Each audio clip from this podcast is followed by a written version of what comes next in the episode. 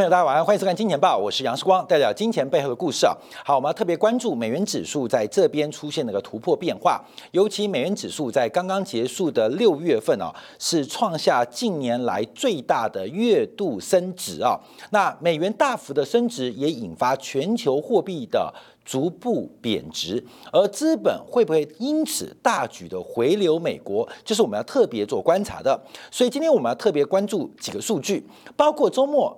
非农啊，这个所谓美国一级数据，美国的这个就业的一个情况，最重要就是非农的新增就业机会。那我们今天要先从昨天公布的 ADP 啊，来看看非农在今年的呃，在这个周末的变化。另外还有美国六月份的 ISM 的制造业采购经验指数，我们也要从领先指标芝加哥的采购经验指数来做一个关注，到底美国库存周期何时要出现一个转折的发展？要特别关注。好，另外稍后啊，我们会特别提到，在今天的部分，我们看到 OPEC Plus 的一个增产会议。那目前据传呢，这个 OPEC Plus 的增产会议不如预期，使得油价在刚刚的时候出现大幅度的突破转强。那原油价格已经创下二零一八年十月份。以来的新高，也这油市目前逼近啊一九二零二一三年的新高，是官媒特别来做观察跟留意的。那今天啊，我们以台北股市为例啊，台北股市今天爆量出现了开高走低的发展，那特别是航运板块还有钢铁产业在这边出现非常剧烈的爆量跟波动。研究确份了，我们知道这个大盘呢，在这一次以台北股市为例，在散户投机热潮之下，以航运、以钢铁、以商品来作为一个投机的对象。当然，我们可以预期啊，我们这边大胆的预测，以标股长龙为例，大概上半年会赚到三个股本，因为第一季大概赚了十二块嘛，第二季我估计大概赚十八块，所以大概上半年会赚三个股本。啊，三个股本，所以大概在未来啊这一周啊，长荣啊以长荣为例啊，要公布相关的这个财报跟数据，让大家可以来做一个想象啊。所以大概第一季赚十二块，第二季大概赚十八块，所以上半年大概可以赚三个股本哦，听起来很吓人。好，那我们做下半年预测，我估计第三季到第四季下半年腰斩大概赚十五块钱就代表一年会赚四四十五块啊。好，那听起来很吓人哦，哇！长荣今年可以赚四个股本哦，很吓人，对不对？好，明年，明年我们估计它最多赚不到一个股本。到二零二三年，长荣为主的航运股将会转盈为亏，再度进入至少三年的。亏损期，所以啊，我们做航运股做观察，为什么要用股价净值比做关注？这种景气循环股，这种大资本或重资本的这个产业，因为它的产业循环波动很大，常常是买在高本一比，卖在。低本一比的时刻，所以从市盈率或本一比做观察，要用股价净值比做掌握。所以，我们先做一个预测啊，我们看到这个海运股的一个营收盈余应该会在第二季来到最高峰，在第三季开始滑落，第四季可能会大幅放缓。那明年全年的表现可能非常一般。在二零二三年的全面造新船的下水的过程当中，再度进入一个非常漫长而长期的。运能过剩的发展，提醒大家来做一个留意跟掌握。好，我们先回到美元的故事啊。这个美元大幅的转强，当然引发市场非常的震荡。当然，等一下我们今天部分要补充这个油价的大幅波动对原油啊，对于美元价格的影响。好，美元价格会在这边突破转强啊，在昨天晚上呃突破了近期的高点，目前是要挑战。今年的高点，今年高点是九十三点四，是九三点四啊，所以我们从整个形态做观察，这个美元有双脚成型的机会。假如能够突破或挑战三月三十一号位置，那就是双脚或是 W 底的颈线哦。所以美元的转强，攸关的是一个全球资本流动的一个变化跟发展。那为什么美元转强？当然就要关注两个。本周即将公布的重要数据，第一个是周末明天要公布的非农业的呃扣除农业的新增就业机会，另外一个是今天晚上凌晨会公布的美国两个制造制造业的。采购经理人指数，那从礼拜五的非农怎么预测呢？我们先从美国私人部门 ATP 的数据做观察。那昨天公布的 ATP 就业报告，新增就业是来到将近七十万人，优于预期六十万人，连续六个月在出现比较大幅度的扩张。所以从 ADP 做观察，今天、明天晚上啊，这个非农的新增就业机会，这个要坏也不会坏太太多，但要好，那会不会对于整个美国的这个货币政策或利率政策带来影响？至少已经反映在美元的价格身上，已经反映在。美元的价格身上，所以我们看美元的大幅转强，这是观众要特别做留意的。那我们在放长做观察，刚刚看的是日线，我们看周线。这个周线呢，我们特别提到，这个从周线观察，看第一点，美元在结束刚刚的六月份，创下了二零一六年十月以来的最大月度涨幅。二零一六年十月份以来的最大月度涨幅。那二零一六年为什么美元会转强呢？啊，主要原因啊啊，二零一五年啊，二零一六年十一月前发生的事情，美国正在升息，在耶伦掌管美联储担任主席的时刻，美国当时在升息循环。所以为什么是二零一六年十一月以来的最大月度涨幅？为什么不是二零一五年啊？为什么不是二零一四年？因为二零一五美元涨得更凶。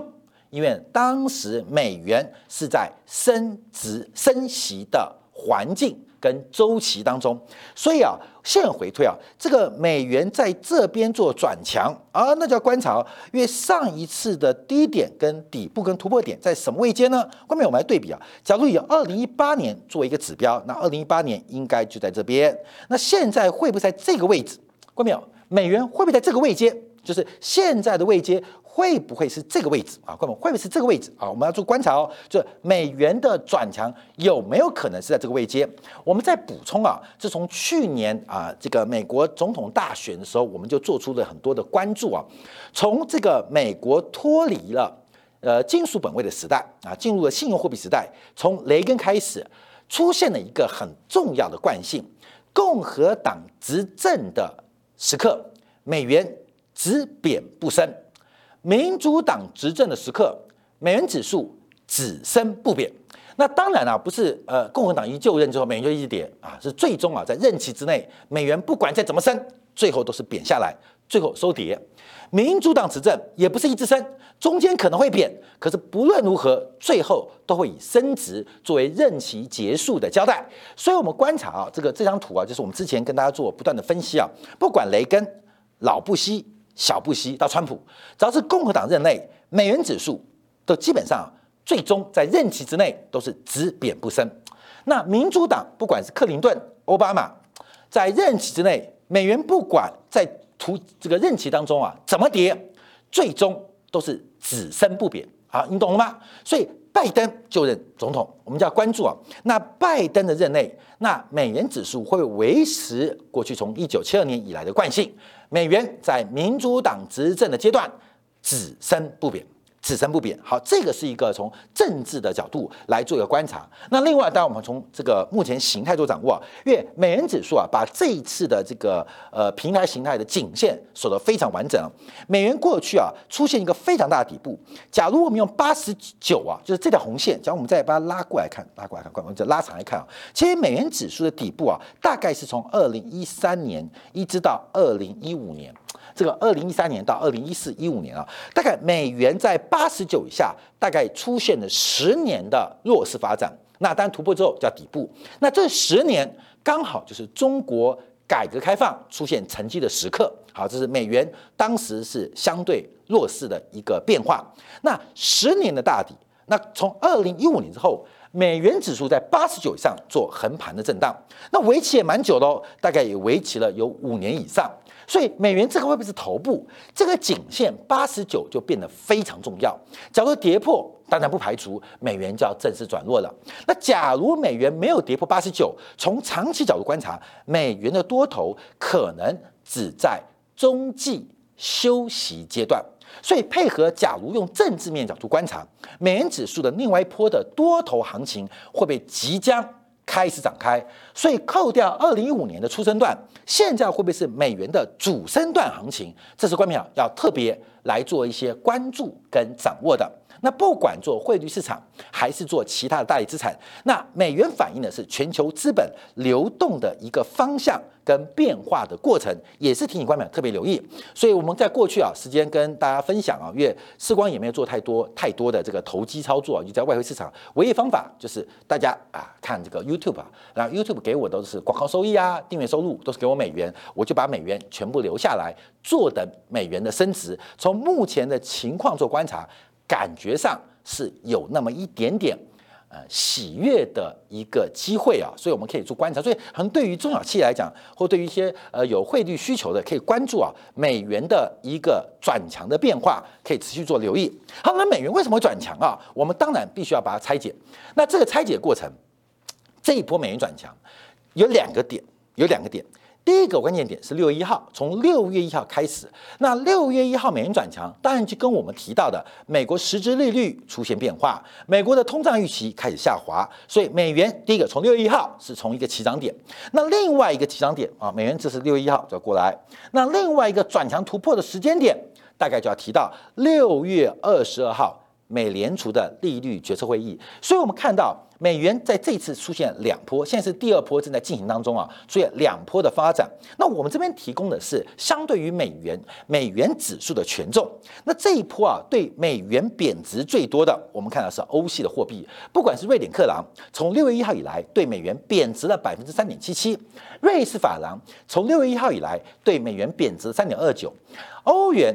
在六月一号以来，对美元贬值了三点一一啊，甚至现在欧元呢来到一点八五八九的位置嘛。那有人现在外汇的分析师认为，看到欧元对美元可能会贬到一点一六。那加币对美元也贬了百分之二点八，英镑跟日元紧追在后。就是六月一号以来，美元转强，我们把它拆解关关注啊，主要是欧洲的货币、欧元的货币、欧元区域的货币对美元的。贬值导致美元的升值，汇率是两个货币交叉的比率，所以有人升就有人贬，有人贬就有升，所以我们这个拆解意思是要看美元转强到底是谁在变。好，那我们再把时间放大。放大到今年从一月份以来的关注，那我们看今年呢，美元是双角嘛？我们先预测美元双角，关们再看一下，美元是双角，关没有？美元是双角嘛？我们先预测美元是双角，因为今年最低就是一月六号八九点二，所以美元是双角嘛？那我们就要看美元这双角会成型，那是谁的贡献？我们就要从今年一月份，美元假如是一个双底或是双角形态，那到底是谁助长美元？那谁在美元前又甘拜下风？从今年一月份以来，我们关注啊，对美元贬值最大，截至今天为止是日元。日元整个上半年，从一月份到现在啊，到就刚好昨天就是六月三十号嘛，年那个半年报结束啊，日元对美元贬值了百分之八。日元光是日元对美元也贬值百分之八。瑞士法郎对美元贬值了百分之五。那瑞郎跟日元有什么意义？他们过去都是最早。把利率官方利率降到零的，降到零的货币啊，很重要。在大型货币当中，最早使用宽松政策的发展啊，说日元对瑞郎竟然是今年以来对美元最弱势的大型工业化或开发国家、已开发国家的货币啊。那相对于英镑跟加币，美元到目前为止还是输的啊。英镑对还有加币到。截至昨天为截至今天为止啊，大概对美元还升值了百分之一点四八，加币对美元升值了百分之二点八三，所以我们可以看一下，刚刚是六月一号以来，一个是今年以来，好，所以做观察。那关注我们看这个图哦，就看到欧元还有日元的 K 线，欧元跟日元 K 线，而这两个一个是欧元对美元，一个是美元对日元，所以在看日元的时候，往上是美元升值，日元贬值，美元对日元嘛，那上面这张图是欧元对美元。所以往下是欧元贬值，往下是美元升值。好，我们看这两个图做观察啊。在昨天呢，我们看在今天啊，这个日元的价格已经要来挑战，注意哦，就是新冠疫情爆发的位阶一百一十二点二三。好，注意哦，一百一十二点二三哦，这是新冠疫情爆发的高这个位阶哦。那日元正在做挑战，这叫破底哦。所以看日元你要倒过来看啊，运动一下，倒过来看。日元有时候人倒立是不错的哦，人有时候可以倒立一下，这对养生不错。好，日元即将破底，日元怎么会那么弱？好，我们会有机会再给大家做专章的解读。那这个这一波我们看到是日元超级弱，那日元超级弱，我们直接讲结论，就是日本的货币政策，包括除了债券市场跟流动性的支撑之外，日本是最早直接介入股票市场，大量的收购 ETF。那最近日本开始想要退出，为什么？因为日本的央行现在它的政策，还有日本的这个货币市场跟资本市场叫做一滩死水啊。一滩死水，所以我们看到这个日本正在寻求退出的一个可能性，并没有反映在日本债债券的价格波动上哦，也没有反映在日本的股票价格上哦，但反映在日元身上。好，日元的贬值是非常非常弱，所以日本央行给大家带来什么样的一个变化？当然，因为日元不具有铸币铸币权，只能被动相对跟美元的货币政策来进行比较。好，日元是最弱的，快要破底了。快要破底了，哎哎，人家都在高点哦，日元对美元是要破底了，所以大型货币我们要关注日元。好，另外我们看欧元呢，因为欧元这个平台也非常大。我们这张图啊，基本上是去年到今年年初为大家画的，就是欧元的贬值，我们用两段侧幅跟颈线搭配来使用。假如观众有持续收看这个金钱报跟金钱感话，应该知道我们当时有这样做计算过。好，满足之后开始反弹哦，但当然反弹超出我预期啊，可现在要观察。欧元对美元又来回测过去一年以来对美元的多头颈线，而这个多头颈线大概在一点一六、一点一七左右。假如这个颈线失守，那欧元更有可能一路的往下走低。所以美元在转强，美元在低点做双脚在转强。第一个看到了大型货币日元是要破底的哦。日元对美元是破底的哦，那另外是欧元对美元会不会有回撤颈线，甚至颈线不守的可能性？这都是美元转强的一个关注的过程。好，等一下我们讲说美元转强会对新市场有什么影响啊？我们刚刚提到，我们第一个看到美元会转强，当然除了其他国家的货币的相对应变化之外，最重要的是从 ADP 啊这小非农私人部门的就业数据来推测礼拜五的非农。这个新增就业机会可能会相当的理想，这是刺激美元转强的第一个理由。第二个原因叫观察，就是今天晚上稍晚就要公布的美国的制造业采购经理人指数。制造业采购经理人指数，好，关没有？这个制造业采购经理人指数怎么做估计呢？好，关没有？我们就要回来看这个数字啊，因为从 ISM 的制造业采购经理人指数，它有个领先指标，长期关注美国宏观数据的人都知道。它有个领先指标，就是芝加哥的采购经理指数，常常是 ISM 的全国的采购经理指数的领先指标。那我们看一下，昨天晚上公布的芝加哥采购经理指数出现了一个非常诡异的变化，就是忽然出现快速的转折，从五月份七十五点二零到一百五十是中间，五十以上扩张，五十以下收缩，在五月份这数字来到新高。最高在五月份七十五点二，六月份最新的数据是降到六十六点一，六十六点一啊，呃，其实算是一个仍然是快速扩张跟急速扩张的一个绝对数字啊。可相对于五月份这个下滑的程度，是创下二零一五年以来最大的降幅。二零一五年最大降幅，为什么是二零一五年？各位，二零一五年美国。正在进行一个升息跟加息循环，不是美国升息或加息，而是美国实质利率当时正在快速的走强。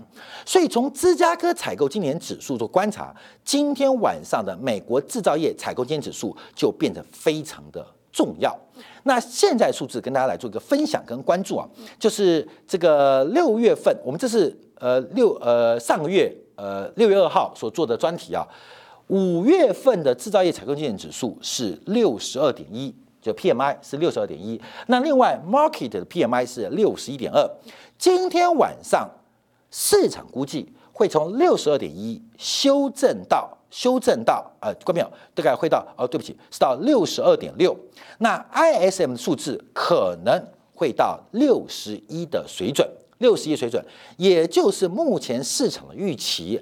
六月份的制造业采购经理指数应该会出现峰值，开始弯骨头，也就是美国的制造业采购经理指数最高峰，最高峰应该就在五月份已经发生过了。美国这一波的景气高峰以采购经理指数做观察，应该已经过了。好，那我们从芝加哥采购经理指数告诉我们什么事情啊？第一个是制造活动正在放缓。好，那除了制造活动放缓，还有什么呢？好，我们看到价格还在上涨，但我们看到美国的新订单增速也在放缓。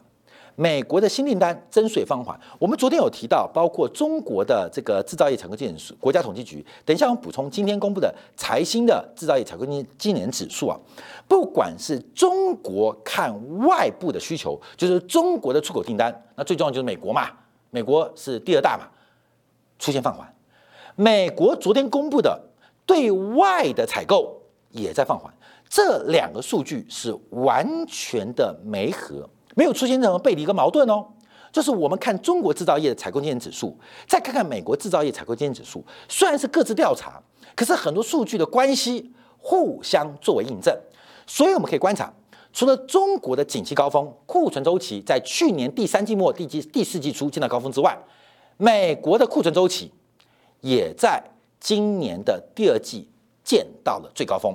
从芝加哥采购经理指数观察，新订单。正在放缓，而且最重要是供应商的瓶颈，供应链瓶颈不是供应链中断吗？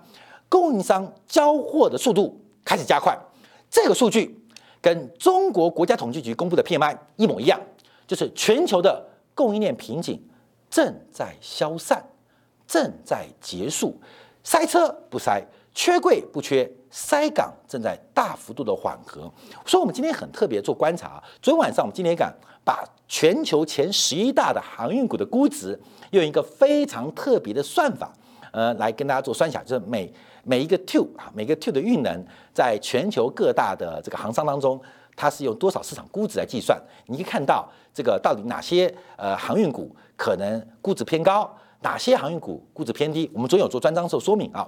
那今天很特别啊，今天啊，日本啊，日本跟韩国的航商，尤其日本啊，三大的货柜航运股价跌幅都在五个 percent 哦。为什么？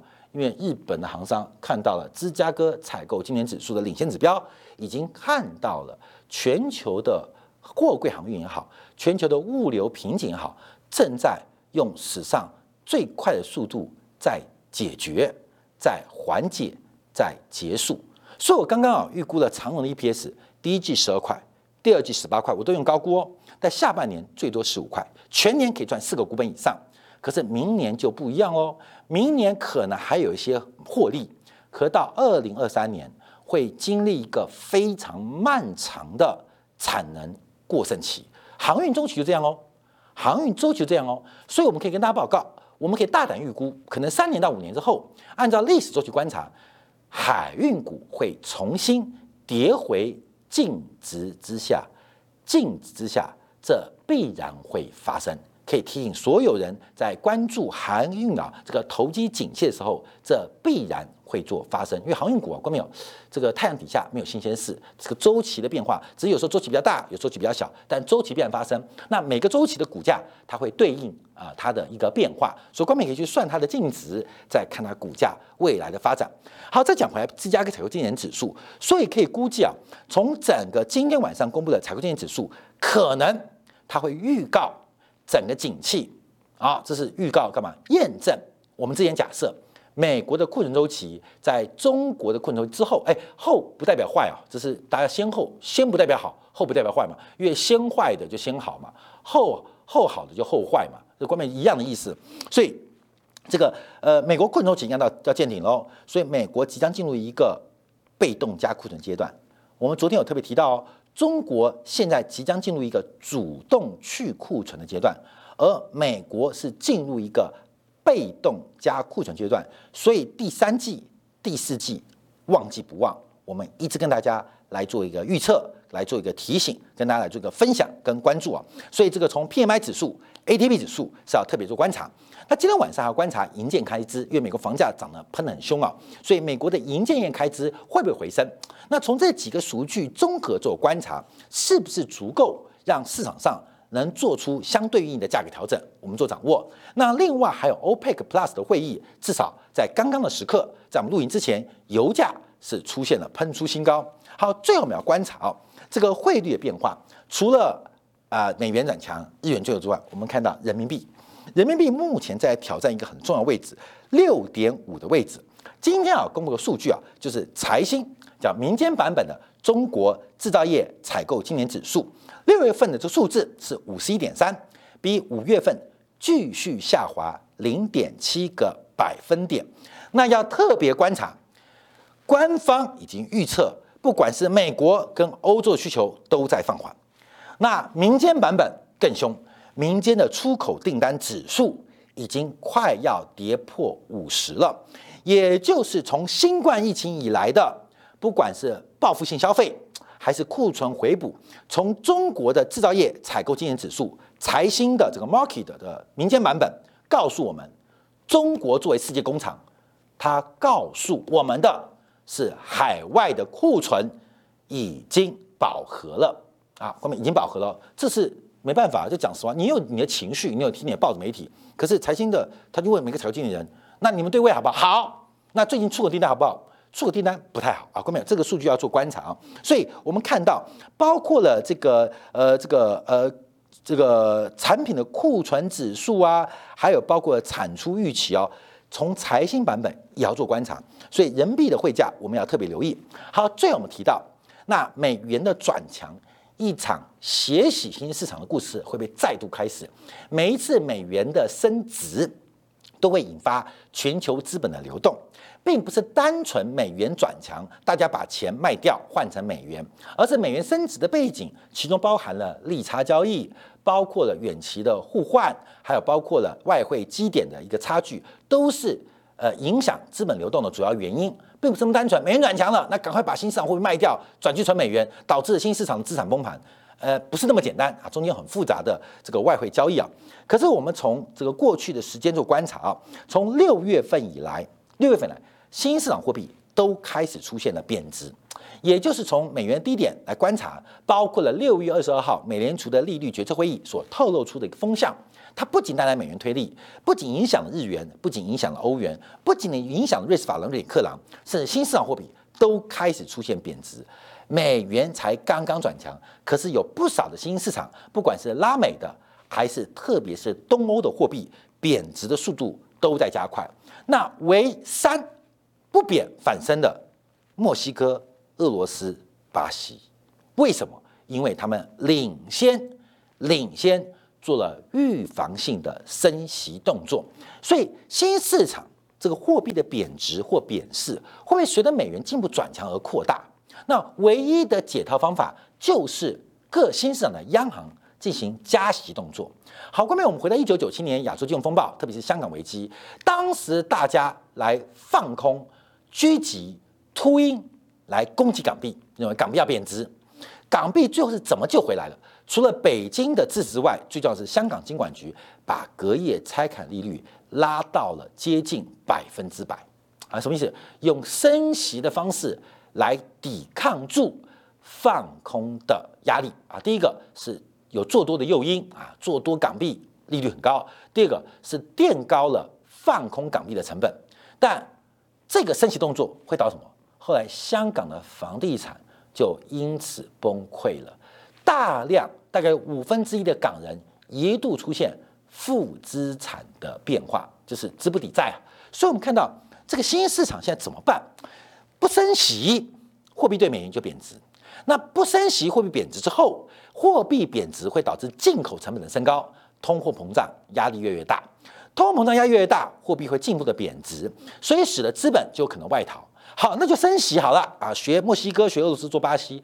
那先升息，那怎么办？那内部的产业会不会出现震荡？或泡沫破灭的隐忧，又很担心，所以到底升息不升息，升值不升值？看到没有？新市场的宿命永远一样，有再多央行高手的经验，都是一样的结果。当美国要苛征全球的铸币税时候，美国要转移自己内部债务的问题时候，它基本上会透过美元的调节来改变国内的资产负债表，而把资产负债表不良的地方。或是过度扩张的成本转嫁给全球美国以外市场来做承担，这就是美国铸币权、铸币税割韭菜的启动。分享给大家。好，今天广告，我们还在今天的部分，我们就要聊一下 OPEC Plus 今晚会要，因为油价的走高会不会带动美国的通胀？油价的走高会不会带动美国的通胀？而油价的走高会又对什么样的市场景气会产生变化跟影响？我们休息一下，我还在经典部分为大家做进一步的观察跟解读。